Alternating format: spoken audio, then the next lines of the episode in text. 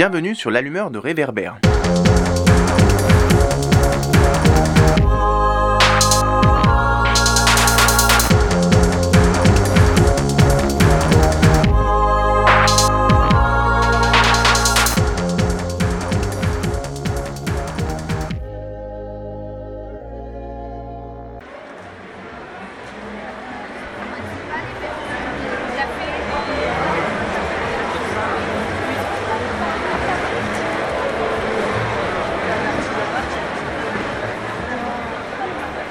Bonjour tout le monde, je suis David Brites et aujourd'hui c'est moi qui animerai ce 16e épisode du podcast L'Allumeur de Réverbère. Pour cet épisode, nous avons voulu nous détourner un peu de l'écume de l'actualité pour prendre un peu de recul et nous intéresser à un sujet un peu trop délaissé par les médias, à savoir la réforme de la politique agricole commune. Alors, pour rappel, cette réforme est entrée dans sa dernière étape avec, nous y reviendrons, l'adoption du plan stratégique national, qui est la déclinaison à l'échelle de la France de la feuille de route européenne de la PAC 2021-2027. Pour nous éclairer sur ce sujet, nous nous sommes rendus le 2 mars dernier au Salon international de l'agriculture au Parc des expositions de la Porte de Versailles à Paris, à la rencontre de Mathieu Courgeot, paysan de métier en Vendée et président de Pour une autre PAC, une plateforme française qui regroupe un vaste ensemble d'organisations de la société civile. Petit avertissement, le contexte de l'enregistrement n'a pas été optimal du fait du bruit de fond. Euh, celles et ceux qui ont déjà été au salon de l'agriculture le comprendront parfaitement. On espère que l'écoute reste appréciable et n'empêche pas la bonne appréhension du sujet. Sans plus tarder, je vous laisse avec Mathieu Courgeot. Il ouvre cet entretien en présentant brièvement son activité agricole et en décrivant la plateforme pour une autre PAC, avant de faire un historique de la politique agricole commune et de nous décrire la réforme en cours. Très bonne écoute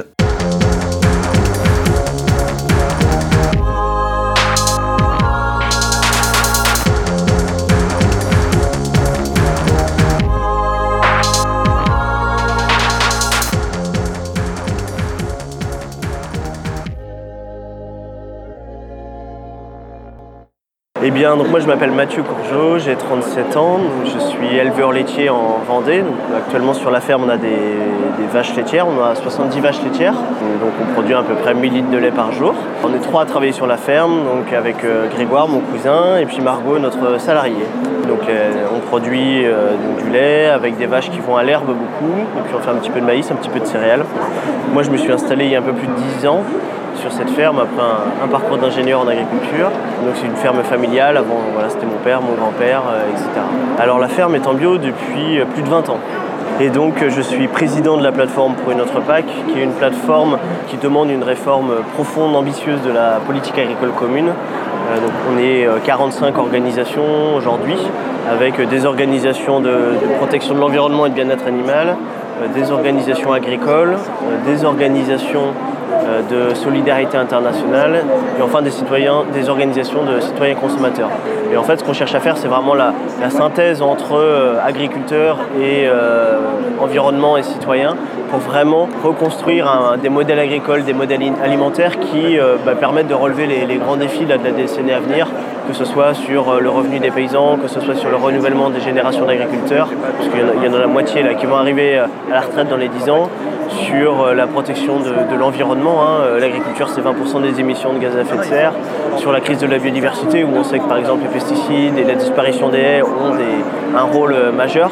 Euh, sur aussi euh, la précarité alimentaire. Hein. Aujourd'hui, il y a 5 à 7 millions de, nos concitoyens qui font appel à l'aide alimentaire, euh, sur aussi les, rapports avec les paysanneries du Sud. Hein. Aujourd'hui, on sait que nos exportations de poudre de lait, par exemple, ben, clairement, elles mettent en difficulté nos collègues paysans d'Afrique de, l'Ouest. Voilà, c'est qu'un exemple. Tous ces enjeux-là, on essaye de, les mouliner et de, proposer une évolution des politiques publiques, en l'occurrence la politique agricole commune, qui ben, permettent voilà, de relever l'ensemble de ces défis. Donc la PAC, c'est la politique agricole commune, donc c'est la politique agricole européenne euh, sur les 28 pays, enfin les 27 pays euh, des États membres de l'Union européenne. C'est la plus grosse politique européenne, hein. c'est un gros tiers du budget de l'Union européenne, donc on voit bien que c'est une politique qui est conséquente, et c'est la seule politique qui est complètement intégrée au niveau européen. En France, pour donner juste un chiffre, c'est 9 milliards d'euros par an qui arrivent principalement euh, pour les agriculteurs. Et donc c'est une politique qui est extrêmement structurante sur les évolutions des modèles agricoles. Et c'est pour ça que nous, euh, en tant que, collectif d'organisation, on s'attelle vraiment à essayer de réformer cette politique agricole, parce que c'est ça, au final, qui, est le déclic pour, euh, pour faire changer les, pratiques des agriculteurs et, euh, relever tous ces défis euh, qu'on a pu évoquer. Et après, sur l'historique, la PAC, c'est une politique, c'est une des, politiques pionnières de l'Union Européenne. hein. Ça a été mis en place avec le traité de Rome en 58, enfin, la, PAC c'est 62. Euh, ça a commencé d'abord par un, vraiment un rôle de régulation sur les marchés. On sortait de la Deuxième Guerre mondiale, il fallait produire. Donc c'est comment est-ce qu'on euh, garantissait aux agriculteurs un prix, relativement élevé pour les inciter à produire, euh, pour, euh, pour vraiment alimenter l'Europe. Donc là, on a eu euh, cette phase-là entre les années 60 et les années 80, qui était vraiment avec des prix garantis aux agriculteurs euh, pour, euh, pour accroître les capacités de production, faire plus de blé, faire plus de lait, faire plus de, fruits et légumes. Puis après, on est passé dans les années 80 sur des moments d'excédent où ben, on s'est retrouvé avec des montagnes de beurre, on s'est retrouvé avec des montagnes de céréales dont on ne savait plus quoi faire, puisque la PAC avait tellement bien rempli son rôle que ben, on produisait trop. Donc là, on a commencé à mettre en place des, des politiques de subvention aux exportations, par exemple, qui ont complètement déstabilisé euh, les, agriculteurs du Sud, euh, dans- en Afrique, en Asie, etc. En constatant que ça marchait quand même, c'était pas suffisant, on a aussi mis en place un certain nombre d'outils de régulation de marché qui euh, cantonnaient la production. Par exemple, en, en production laitière, on avait ce qu'on appelle des quotas. Donc on a, chaque exploitation ne pouvait pas produire plus de euh, 100 000, 200 000, 300 000 litres de lait par exploitation. Ça c'est pour le lait. Pour les, les céréales, on a mis ce qu'on appelle en place des jachères. Donc il y a tous les agriculteurs, les céréaliers étaient obligés de mettre une partie de leur terre en jachère euh, pour, euh, pour ne pas produire trop de céréales. Donc voilà, on a eu cette deuxième, euh, cette étape-là dans les années 80. Et puis en parallèle, on a eu à partir des années 80 aussi l'évolution de, la libéralisation du commerce international avec notamment la, mise en place du GATT puis la création de l'OMC, de l'Organisation mondiale en 95. Et donc, sous cette pression de, libéralisation internationale, le, soutien au prix était plus considéré comme étant quelque chose qui, qui était dans les canons de la libre concurrence. Donc, on a enlevé ça pour mettre des aides qui étaient à l'hectare de blé, qui étaient au litre de, lait, qui étaient au kilo de viande. Donc, ça, c'est la période des années 90 euh, jusqu'aux années 2000, où là encore, euh, sous la pression de l'Organisation mondiale du commerce, on a considéré que même ce type de soutien n'était pas considéré comme étant euh, intéressant de la point de vue de, la libre concurrence. Donc là, on a choisi de, découpler complètement les aides de la production. Ce qui fait que depuis les années 2000, euh, depuis les années 2005, euh, on a des aides qui sont à l'hectare, quelle que soit la production sur ces hectares. Donc un hectare de céréales vaut un hectare d'herbe qui, voilà, même si on fait du mouton, du lait, etc. Donc aujourd'hui en France, on a, euh, on a, enfin en Europe, on a euh, cette politique d'aide à l'hectare, qui est pour nous un des critères les plus stupides en fait de distribution d'argent public.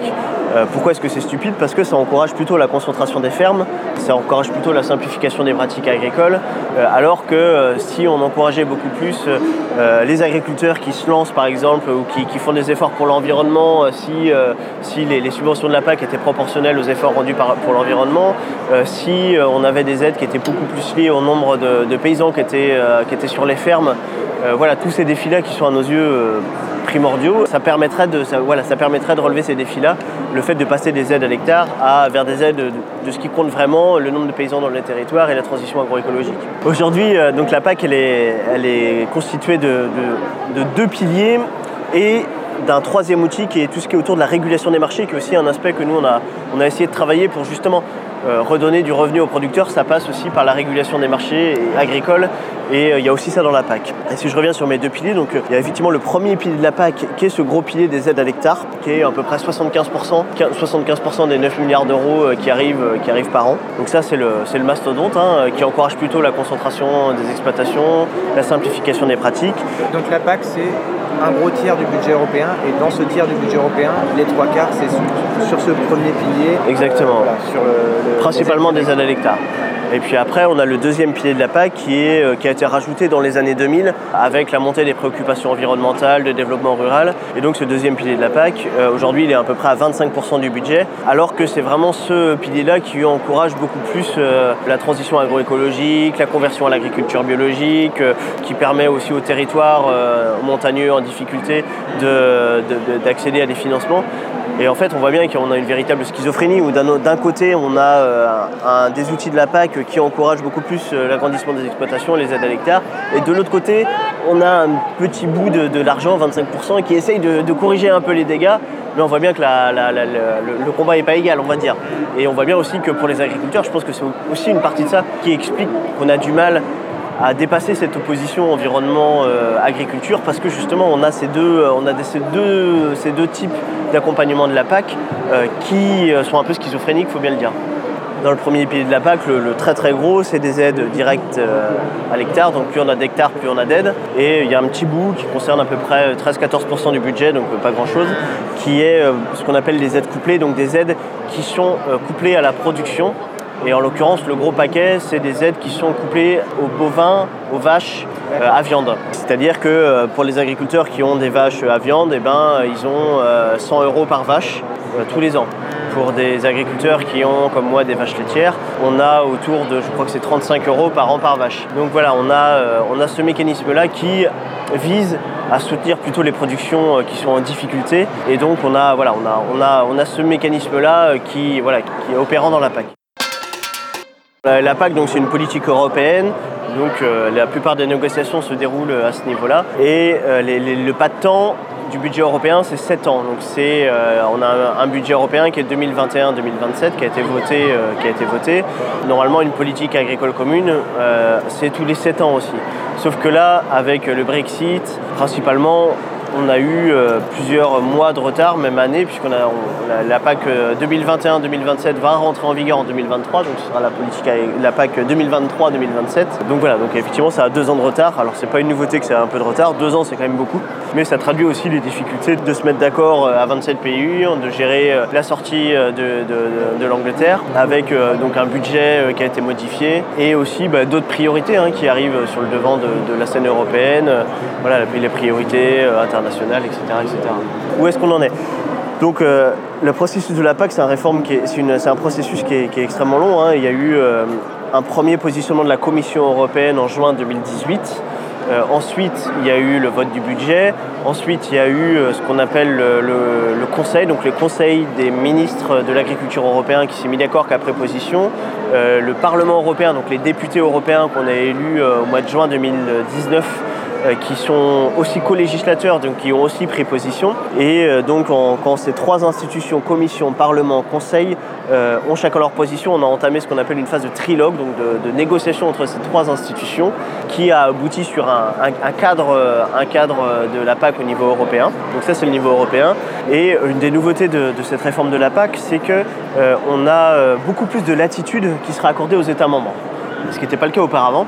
Et donc, euh, on a aussi en parallèle eu, euh, dans chaque pays, dans chaque État membre de l'Union européenne, euh, à travailler sur, sur bah, la déclinaison nationale de, la PAC, ce qui s'appelle les, plans stratégiques nationaux.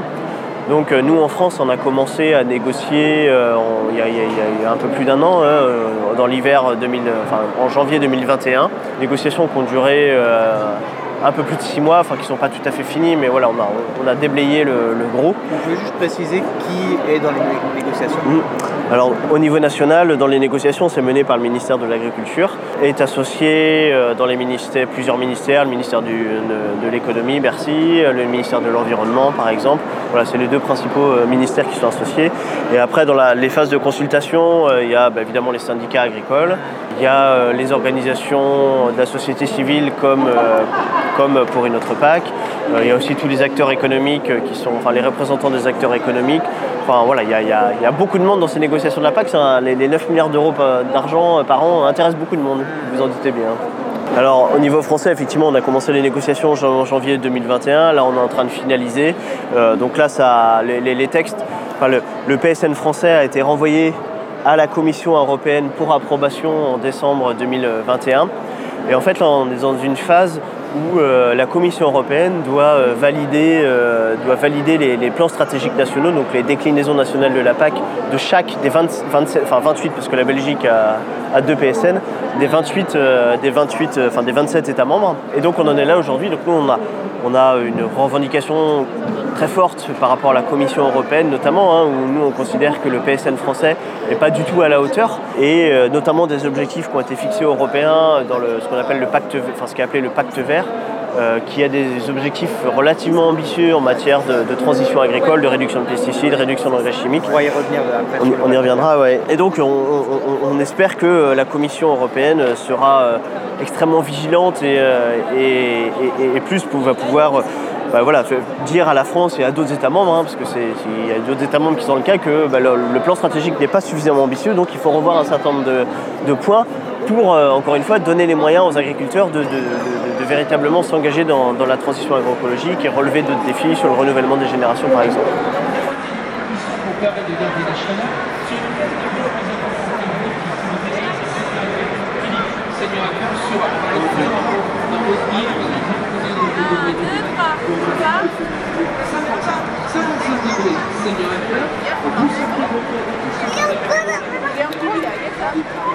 En fait, le, ministre euh, de l'Agriculture a entamé euh, cette réforme en disant qu'il fallait une PAC de la stabilité, que euh, voilà, il fallait pas changer les grands équilibres de la PAC pour différentes raisons, et donc euh, bah, que la réforme de la PAC serait, euh, serait, euh, serait celle de la stabilité. Donc de la continuité. De la continuité, complètement. Donc de la continuité. Donc de fait, il y a dans, dans les grands équilibres, il y a à peu près rien qui change. On continue sur une PAC telle qu'on l'avait sur entre 2014 et 2020, hein, qui a été prolongée 2021-2022. Donc on va continuer sur une PAC 2023-2027, enfin, qui en gros ne changera rien. Donc on aura toujours ces mécanismes majoritaires d'aide à l'hectare.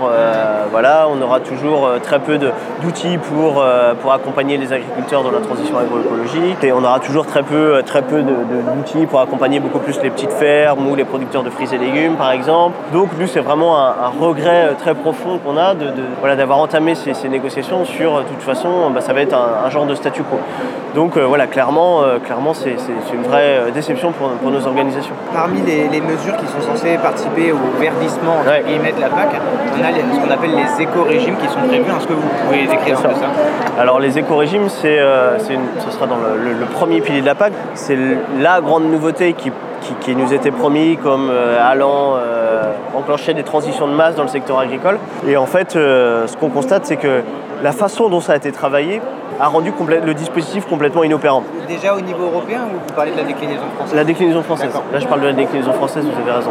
Et donc, la décli- et donc au, niveau, au niveau du ministère de l'Agriculture, ils sont partis du postulat qu'il fallait qu'il y ait minimum 80% euh, des agriculteurs français qui puissent bénéficier de cet éco-régime sans avoir à modifier leurs pratiques actuelles. Et donc, euh, partant de ça, eh ben, on se dit, mais en fait, l'ambition, elle ne peut pas être élevée. Et effectivement, elle n'est pas élevée. Donc nous, ce qu'on demandait, c'était euh, non pas de- d'exclure euh, 80% des agriculteurs, et parce qu'il n'y en a que 5% ou, ou 95% parce qu'il n'y en a que 5% qui font bien, c'est pas ça l'idée. C'est de comment est-ce qu'on construit un dispositif progressif, de dire, mais voilà, plus on fait des efforts pour la protection de l'environnement, plus euh, on est rémunéré. Et là, c'est- c'est pas la voie qui a été choisie. On a, pris euh, euh, un cahier des charges qui est un petit peu plus ambitieux que les pratiques, que- enfin, qui est qui correspond aux pratiques actuelles. Et même si voilà, il y a une petite partie des agriculteurs qui, qui, qui- n'y arrivent pas encore, mais qui vont y arriver très, très facilement. Et voilà, c'est tout ce qu'on a fait. quoi. On n'a pas du tout, on pas du tout été sur une rémunération progressive en fonction des services environnementaux. Et l'exemple le plus frappant, c'est l'agriculture biologique, qui, à notre sens, euh, voilà, c'est une forme d'agriculture qui euh, répond à beaucoup d'enjeux environnementaux notamment et aussi sociaux. Les agriculteurs biologiques seront rémunérés de la même, euh, de la même façon que l'ensemble des agriculteurs, alors qu'on considère que les efforts environnementaux euh, voilà, sont- peuvent, être un peu plus, importants. Alors en fait, l'éco-régime, c'est un, nouveau dispositif, mais auparavant, dans l'ancienne programmation 2014-2020, on avait un autre dispositif qui s'appelait le paiement vert, et qui en gros euh, était, était pareil, était il y avait trois conditions à remplir pour, voir, euh, pour que les agriculteurs touchent ce paiement vert, qui étaient euh, aussi très simples à atteindre. Et de fait, il y a euh, presque 100% des agriculteurs français qui, ont, touché ce paiement vert dès le début et qui continuent de toucher. Et euh, voilà, donc là, on a supprimé ce paiement, vert remplacé par l'éco-régime. Mais en fait, c'est à peu près la même chose. C'est-à-dire qu'on a un autre dispositif qui est plus, encore plus complexe pour les, agriculteurs, donc, mais qui, voilà, qui, est plus complexe pour les agriculteurs, mais qui, selon nous, euh, va, va engendrer de la complexité sans, vraiment inciter à changer. Là concrètement, il faut quoi en fait pour toucher ces éco-régimes? Qu'est-ce qu'il faut, faut modifier dans son exploitation?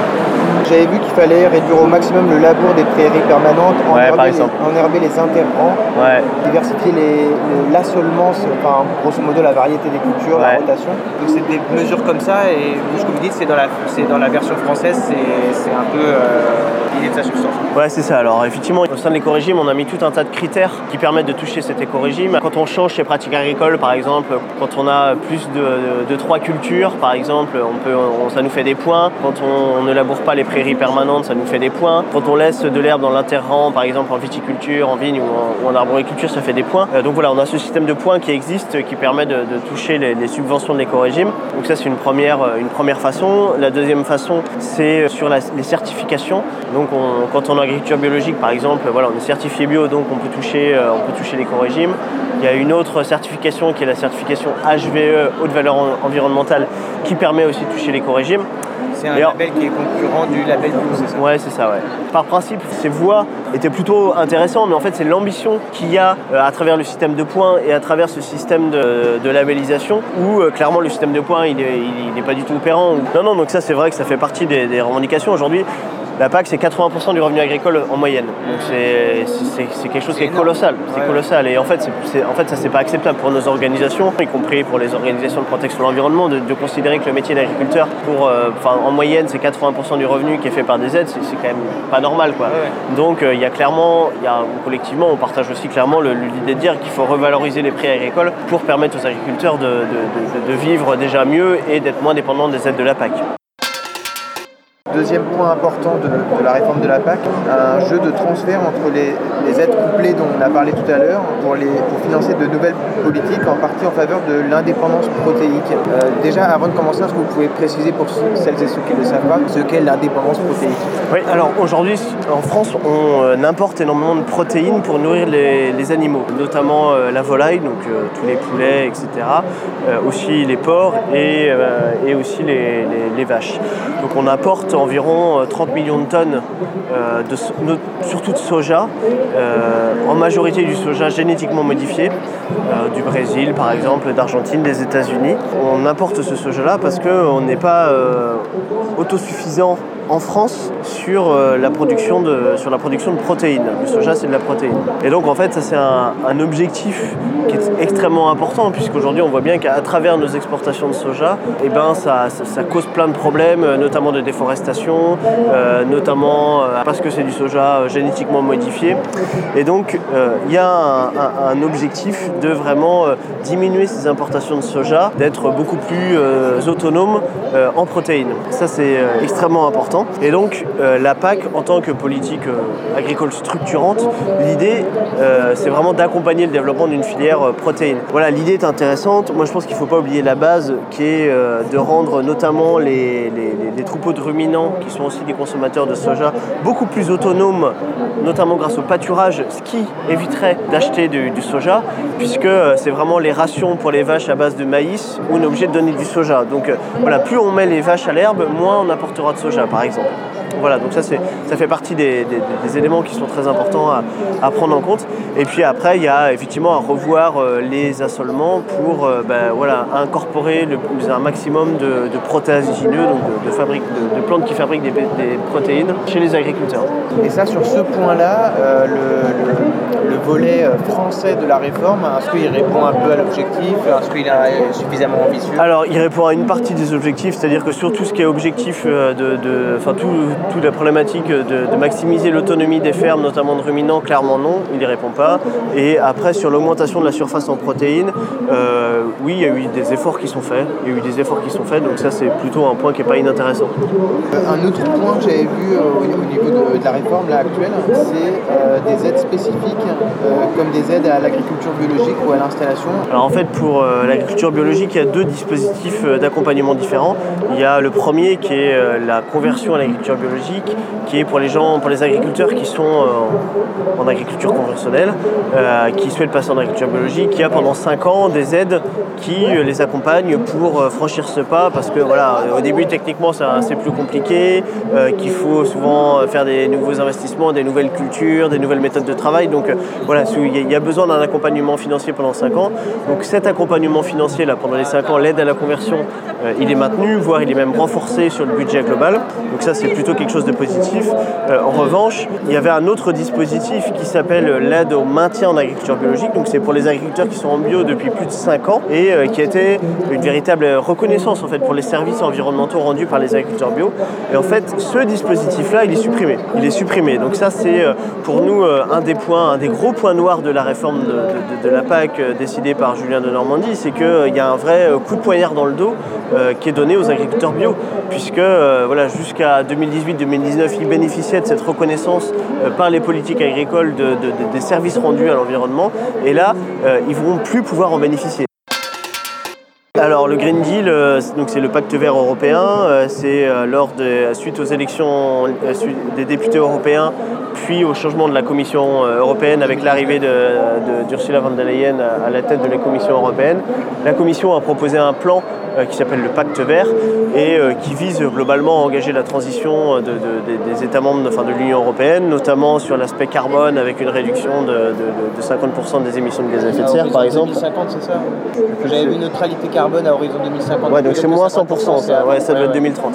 Donc euh, voilà, il y, a- y y ces objectifs-là de, réduction euh, des, des émissions de gaz à effet de serre et il y a une déclinaison pour l'agriculture qui s'appelle euh, de la fourche à la fourchette. Je voulais y venir après, donc c'est parfait ça. Ouais, c'est- Et donc, euh, qui fixe aussi des objectifs à l'agriculture euh, en termes de réduction de pesticides, moins 50% d'ici à 2030, qui fixe des objectifs de réduction des engrais azotés, moins 20% en 2030, qui fixe des objectifs de réduction d'utilisation d'antibiotiques, notamment dans les élevages, qui fixe aussi euh, une augmentation des surfaces en agriculture biologique à 25% euh, en, de- en 2030. Et dernier point, qui fixe à 4% euh, le- le- les, les terres agricoles qui devraient passer en, enfin des, terres qui devraient passer en, en surface d'intérêt écologique. Donc voilà, donc ces objectifs-là, nous, on les trouve plutôt intéressants. On se dit que voilà, ça peut contribuer à, effectivement à, à atteindre les objectifs, de, que de chercher à atteindre ces objectifs, ça peut enclencher aussi la Mais ce transition. sont des objectifs, c'est un pacte, s'il n'y a pas de budget derrière, c'est la PAC Non. qui va traduire ça. Alors, tout est, tout est, tout est le, le- le combat politique du moment euh, est en plein dans cette question-là. C'est-à-dire que, en fait, ce qui a été décidé, c'est que euh, les plans stratégiques nationaux des États membres, donc la, les- les- les- la PAC, ne, de, n'aurait- ne, ne devraient pas chercher à atteindre ces objectifs du pacte vert. Ce qui paraît un peu euh, étrange de prime abord, et, et- parce qu'en fait, il y a un vrai combat politique là-dessus. Donc voilà, donc on en est là aujourd'hui où euh, le pacte vert n'a aucun lien contraignant avec la PAC. Donc sans doute que ça va venir en 2025 ou 2027, mais nous on aurait voulu que ce soit C'est pour vraiment, la PAC euh, suivante, quoi. voilà, ce soit pour la PAC suivante. Mais ça c'est un, voilà, c'est, vraiment euh, extrêmement dommage qu'on n'ait pas pu avoir ça objectif, enfin cet objectif-là qui soit atteint par les PAC, parce qu'on va encore perdre, on va encore perdre trop d'années en fait. Et donc typiquement le, le- le PSN français, avec euh, l'absence de- d'ambition dans, dans- dans- dans les décisions qui ont été prises, euh, ne va pas, on le voit clairement, hein, ne va pas contribuer à atteindre ces objectifs-là. Donc nous, on demande euh, effectivement à la Commission européenne, qui malgré tout va essayer de le prendre en compte, mais, il sera, mais elle n'y sera pas obligée, euh, de euh, véritablement euh, voilà, être la plus ambitieuse possible dans l'application du pacte vert, même si elle n'y est pas obligée. Donc voilà, on, verra jusqu'où va aller la Commission européenne. Là, ici, on est au Salon de l'Agriculture, on est dans une campagne électorale. Globalement, qu'est-ce que vous pensez de la place qui est faite à ces questions dans le débat public et aux perspectives politiques qui s'esquissent là pour les mois qui viennent? Jusqu'ici, c'est vrai que les, sujets agricoles et alimentaires, ils n'ont pas eu une grande place dans le débat présidentiel. Alors, on a vu, euh, notamment avec le Covid, euh, qu'on a eu, a frôlé, euh, qu'on a frôlé les crises d'approvisionnement dans les magasins, qu'il y a des véritables inquié- inquiétudes, que bah, effectivement l'approvisionnement au circuit court, il a quand même explosé, euh, que voilà, il y a une, je pense, une, forme de, prise de conscience parmi nos concitoyens que voilà, l'alimentation, c'est, c'est pas quelque chose qui est gagné, hein, qui est, voilà, c'est quelque chose, on est sur un système alimentaire qui est fragile. On a eu aussi un, un- un phénomène d'explosion de la précarité alimentaire, hein, c'est-à-dire qu'aujourd'hui on est entre 5 et 7 millions de nos concitoyens euh, qui doivent faire appel à, l'aide alimentaire dans un pays comme la France. Et ça c'est quelque chose qui euh, bah, nous, euh, nous, nous interpelle fortement, elle nous dit mais en fait... il y a quelque chose qui tourne pas rond, quoi. Il y a quand même quelque chose qui tourne pas rond, et c'est pas parce qu'on a de la bouffe pas chère, c'est pas parce qu'on a de la- de l'alimentation low cost bah, que les gens peuvent l'acheter. Donc en fait, euh, l'alimentation toujours moins chère, avec des paysans qui sont payés toujours moins cher, bah, en fait, c'est pas ça la réponse pour que, pour que nos concitoyens puissent se nourrir. Donc on voit bien qu'il faut repenser euh, l'entièreté du, système agricole et du système alimentaire, euh, au moins au point de vue, enfin au point de vue national et aussi au point de vue européen et au point de vue, au point de vue mondial. Et donc, donc voilà, donc on, on- on espère que cette question-là, elle va prendre de l'ampleur dans, le- dans les débats. Euh, On voit aussi qu'avec le conflit en Ukraine, bah, on risque des émeutes de la faim dans un certain nombre de pays parce que l'importation de blé, parce que, la, Russie et l'Ukraine sont des grands pays exportateurs de, matières premières agricoles, notamment les céréales. Et avec la flambée du pétrole, euh, bah, on voit bien que ça, ça va mettre en difficulté euh, de manière très importante un certain nombre des pays qui étaient déjà... avant la crise, il y avait déjà 2,4 milliards de personnes qui étaient en situation d'insécurité alimentaire au niveau international. Euh, là, ça va encore renforcer ce phénomène-là. Et euh, ce qu'on voilà, sait bien, c'est que ben, le changement climatique, notamment, euh, a, a, a déjà eu pour conséquence une augmentation des prix. hein. On a eu plus, plus 30% cette année. Enfin, on voit bien on- qu'on va, sur, les, sur les 15 dernières années, on a eu trois crises alimentaires sérieuses au niveau international. Et donc, on voit bien qu'il va falloir sérieusement aussi revoir nos modalités d'échange des produits agricoles pour, euh, pour, euh, pour vraiment qu'on puisse euh, enfin avancer sur la faim dans le monde. Pour terminer, est-ce qu'il y a un sujet autour de la réforme de la PAC qu'on n'a pas abordé et que vous jugez important et qui n'est pas assez Oui, oui, je peux en parler. Un sujet peut-être, c'est sur les, qui est sur les, les- les- les fruits et légumes. La France importe aujourd'hui 50% de, de- de- de sa consommation de fruits et légumes. D'accord. Et dans un grand pays agricole comme la France, euh, c'est un peu, euh, c'est extrêmement dommageable. Et la question, c'est pourquoi est-ce qu'elle les importe, notamment à cause des- de la concurrence intra-européenne, euh, avec notamment les Espagnols qui produisent des fruits et légumes à bas coût, avec de la main-d'œuvre saisonnière migrante, euh, avec des normes sociales, environnementales, fiscales euh, qui leur sont très favorables et qui, euh, qui- qui- qui- qui- voilà, là on a, on a vraiment des, des problématiques de concurrence intra-européenne, donc c'est un sujet qu'il va falloir euh, travailler. Une autre raison, c'est parce que euh, les producteurs de fruits et légumes, euh, notamment, ils ont, pas de- ils ont quasiment pas d'aide de la PAC. Et donc nous, c'est vrai qu'on aurait bien aimé avoir une... euh, Pourquoi? Parce qu'ils ont moins d'hectares en fait. Exactement, parce qu'ils ont moins d'hectares. Euh, et donc, nous, ce qu'on aurait vraiment aimé, c'est avoir une véritable réorientation des aides euh, vers les producteurs de fruits et légumes qu'on n'a pas eu. Et euh, voilà, là, ça fait partie des sujets aussi qui, qui- qui va bien falloir aborder parce que, parce que euh, voilà, c'est c'est quand même absolument incroyable qu'on en soit rendu à ce point-là sur la situation des, des fruits et légumes. Au-delà du site internet euh, de, la, de la plateforme, est-ce que vous conseillez un, un support euh, audio, ou- enfin Oui. audio ou autre, ou un livre euh, pour euh, creuser un peu plus ces questions-là?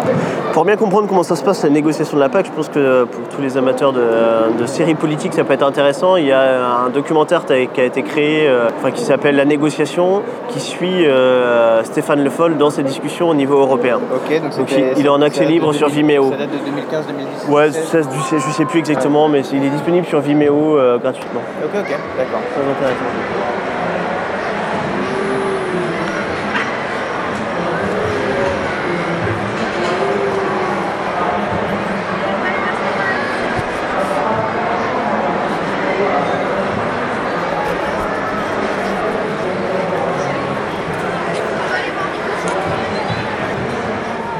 On remercie Mathieu Courgeot pour son expertise. Pour terminer cet épisode, on a choisi de laisser la parole à Christophe Goiset, paysan et éleveur de l'Ariège, que nous avions interviewé en 2021 et dont l'entretien constituait en novembre dernier le 14e épisode du podcast. D'ailleurs, pour rentrer vraiment plus dans les détails euh, sur les pratiques vertueuses dans le domaine agricole, et notamment sur les enjeux autour de l'agriculture dite biologique, je vous renvoie à cet épisode qui a abordé les sujets gravitant autour de la paysannerie en adoptant un prisme véritablement de terrain. À titre personnel, je trouve que les deux épisodes se complètent bien celui d'aujourd'hui, abordant ces sujets autour de l'agriculture plutôt à une échelle macro, avec en ligne de mire la réforme de la PAC, et celui publié en novembre plutôt à une échelle micro. Et donc, le jour où je l'ai interviewé, Christophe a également apporté un témoignage de son expérience d'élu d'opposition à la Chambre départementale d'agriculture de l'Ariège.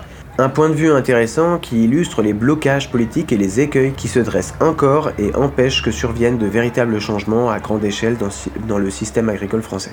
C'est ce court passage que nous n'avions pas laissé dans le 14e épisode que vous allez écouter maintenant.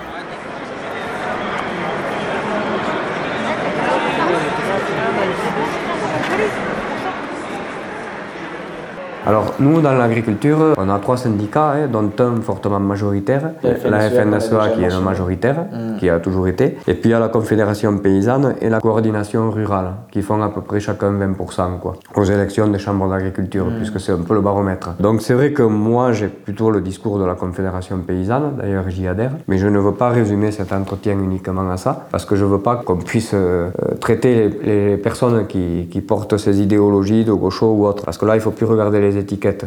Il faut travailler ensemble pour que ça change. C'est vrai que la FNSEA aujourd'hui elle nous prend même des termes comme la souveraineté alimentaire et elle est capable de faire tout à fait l'inverse euh, dans sa façon de gérer l'agriculture. Il y a un combat sur la question de la communication du coup aussi. Tout à fait, ben, on n'est pas sur les mêmes échelles de moyens. Ils ont l'ensemble des chambres d'agriculture, ils ont tous les réseaux et ils ont, ils ont les réseaux annexes aussi. Au niveau de l'écoute, ils sont euh, mille fois plus euh, écoutés que, que les autres syndicats. Et, et c'est vrai que la position de la FNSEA au niveau de la politique agricole, c'est elle qui dicte un peu les choses. quoi. C'est-à-dire, par exemple, nous, on avait demandé une, une revalorisation des premiers hectares de la PAC, puisque quand même, les, les États, ils ont une marge de, pour gérer leur enveloppe, Ouais, si tu veux. Il y a eu une renégociation là, cette année. On aurait pu faire en sorte de modifier un peu les critères agricoles, de, de refavoriser certains systèmes, de refinancer de lui-même par rapport à du matériel et des investissements euh, mécaniques, on va dire. Ça ne s'est pas fait, non. Non, non. Même on avait obtenu par le passé une revalorisation des 52 premiers hectares sur une ferme. On pouvait faire mieux cette fois et ça a été le contraire. La prise en compte des petites fermes, c'est très peu fait. Avec la diversification que je te disais, c'est quasiment pas fait. Quoi. Tout ça, ça prend des, enveloppes de financement qui sont énormes qu'on pourrait redistribuer autrement. Un plafonnement, moi je connais des personnes qui touchent 200, 300, 400, 500, même jusqu'à 600 000 euros dans l'Ariège. Quel indépendant, on va dire, euh, restaurateur ou petit commerce touche ce volume d'aide Ouais. C'est incohérent. C'est pas un ordre de grandeur qui est raisonnable. Tout ça pour financer un, deux, trois actifs. Hmm. Tu vois Encore souvent, c'est un. Parce que quand tu parlais de l'humain tout à l'heure, tu évoquais la vie euh, d'un producteur de lait. Oui. Mais en fait, c'est aussi, euh, par exemple, le nombre d'actifs qui vont être recrutés dans une exploitation agricole. Souvent, le bilan carbone, il est mauvais. Les complémentarités entre les productions, elles n'y sont pas. D'ailleurs, il y a des élevages laitiers qui reviennent uniquement à l'herbe parce qu'ils se sont aperçus que ce système-là, il était incohérent. Et du coup, ils s'en sortent mieux. Ou ils font une conversion en agriculture biologique parce que le lait est est mieux payé quand même. Il est correctement payé en agriculture biologique. Alors, même si les grosses exploitations elles produisent des gros volumes de, de production, c'est c'est dommage pour, pour la qualité de l'alimentation, la qualité de l'entretien de l'environnement et tout ça. Et surtout les prix qui sont faussés aussi. Hmm. Parce que là, la grande distribution avec l'agro-industrie, ils, ils nous trompent. C'est un gros argument. Ouais, ouais, C'est- un gros argument et- dire, ah, la- la- le bio, c'est cher. Voilà. Et le, le prix du lait qui est pas cher dans les supermarchés, Hmm. euh, avec toutes les charges indirectes qui sont mises, à la fin, j'aimerais voir le, le résultat si on faisait le calcul. Hmm. Et là, il y y a tromperie au consommateur. Quoi. Entre agriculteurs bio et, entre, et conventionnels, eh ben, il y a toujours un fossé quand même euh, qui n'est pas facile à, à passer. Quoi. Je dirais plus qu'il faut sortir des étiquettes justement par rapport aux, aux citoyens et aux consommateurs parce que Mhm. avec les industriels et les agriculteurs, euh, il faudrait aussi, mais c'est compliqué parce qu'en interne, on n'est pas en position de force. J'ai essayé, moi, je suis élu euh, d'opposition à la Chambre d'agriculture, on est trois sur une vingtaine. Ce qu'on dit, ça pèse très peu et je m'aperçois que pour avoir une évolution, je serais mort où il y aura eu un petit chouïa d'évolution, Ouais, ouais. peut-être, quoi, c'est pas sûr. Pourtant, j'ai travaillé justement à l'abattoir de Saint-Giron, il a été sauvé sans la Chambre d'agriculture, ils étaient contre à l'époque, Ok. ils étaient pour la fermeture de l'abattoir et il a été quand même sauvé grâce à une association d'éleveurs, la Confédération paysanne et le CIVAM bio au niveau agricole. Quoi. Ouais. Et la collectivité des élus de Saint-Giron au niveau politique. Donc on peut faire des choses aussi sans eux, on peut gagner des batailles. S'ils sont là parce qu'ils ont la majorité, c'est mieux, c'est plus facile à gagner, mais s'ils sont pas là, c'est- ça reste difficile. Donc on peut gagner d'autres batailles que si on a le citoyen et le consommateur avec nous. Moi, je me dis, les autres- même les agriculteurs qui sont au sein de la FNSEA ou qui, en termes d'opinion euh, ou en termes de pratique, vont plutôt dans le sens de la FNSEA, quelque part, ce sont tes collègues aussi. Tu Mm. Ouais. vois, vous, vous faites le même métier, c'est juste que vous ne le pratiquez pas de la même manière. Moi, j'arrive à discuter avec eux parce que je suis quand même issu du milieu agricole de par la transmission. C'est plus difficile si, par exemple, tu viens Oui. quitter un, un urbain Oui, néo-rural, c'est plus difficile. Qui Pour se- faire sa place, c'est très difficile. Mm. Et si tu n'as pas trois générations d'agriculteurs au cimetière euh, sur ta ferme, par rapport aux autres, tu dois faire tes et tu preuves. de crédibilité. Quoi. Tu dois faire tes preuves, c'est exactement les termes qu'ils emploient. Donc si tu te mets à produire un peu différemment, à penser di- différemment, à vouloir peser dans les instances Mm. autrement que ce qu'ils font, c'est très très compliqué. avec euh, ton histoire et ton histoire familiale, eux, ils entendent que quelqu'un comme toi puisse leur dire on peut être rentable en faisant du bio, on peut nourrir tout le monde en faisant du bio, Enfin, ils entendent ça ou? Euh, ils, ils entendent parce que certains d'entre eux font ça. Je connais des personnes qui sont adhérents au syndicat de la FNSEA, qui n'ont pas forcément beaucoup de primes. Quelque part, ils devraient plus être dans un autre syndicat, mais ils y sont quand même parce qu'il y a l'historique du syndicat. Quoi. On les prend à la base, ils font la formation. Pour leur projet d'installation, ils passent par la chambre d'agriculture. On leur présente les, les jeunes agriculteurs, qui est le petit enfant de la FNSEA. On les met dans ce circuit-là et on leur fait peur quelque part parce que les aides, il les faut, il faut prendre les aides, il faut passer dans le circuit pour toucher les aides. Donc on les met dans ce circuit-là. Et c'est vrai que certains d'ailleurs font une agriculture vertueuse, certains même sont allés jusqu'au bio, euh, certains font de très bons produits, mais on ne change pas ce modèle. Quoi. Tu vois, moi j'ai beaucoup travaillé pour l'abattoir. À l'époque, ils étaient contre. Là, on a un président de chambre qui est redevenu un peu favorable. Il a décidé de nous aider pour maintenir l'outil de travail. Les élus qui sont au niveau de la FNSEA, on pourrait travailler ensemble, ils ne le font pas. Ils ont récupéré le bébé quelque part. Il y a très peu moyen de discuter ensemble pour porter des trucs. Et alors, il y a des, des faux sujets aussi. Dans notre département, euh, le sujet qui prend le plus de place, c'est l'ours. C'est pas la qualité de- des produits, c'est pas. L'ours, il passe devant tout. Il passe devant la transmission, il passe devant. euh, Voilà. Et c'est un sujet de polémique où il y a des tensions, on finit d'attiser les tensions.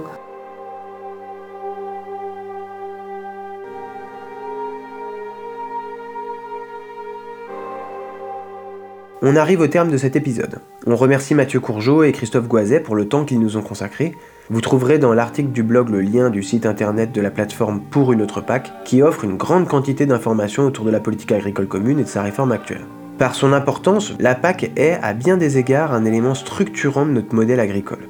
En pleine campagne électorale, il convient donc d'être attentif aux propositions des différents candidats et candidates sur ces sujets. Car, vous l'avez compris, nous sommes à un moment charnière dans la définition de notre feuille de route, le plan stratégique national, pour mettre en œuvre la PAC 2023-2027, et le prochain gouvernement aura encore une marge de manœuvre d'ici l'automne 2022 pour revoir sa copie et répondre aux ambitions formulées par le Pacte vert européen en 2019. On espère que d'une certaine manière, ce podcast a déjà participé à vous informer et qu'il servira à éclairer, entre guillemets, votre lecture des programmes électoraux. A bientôt et gardons nos lanternes allumées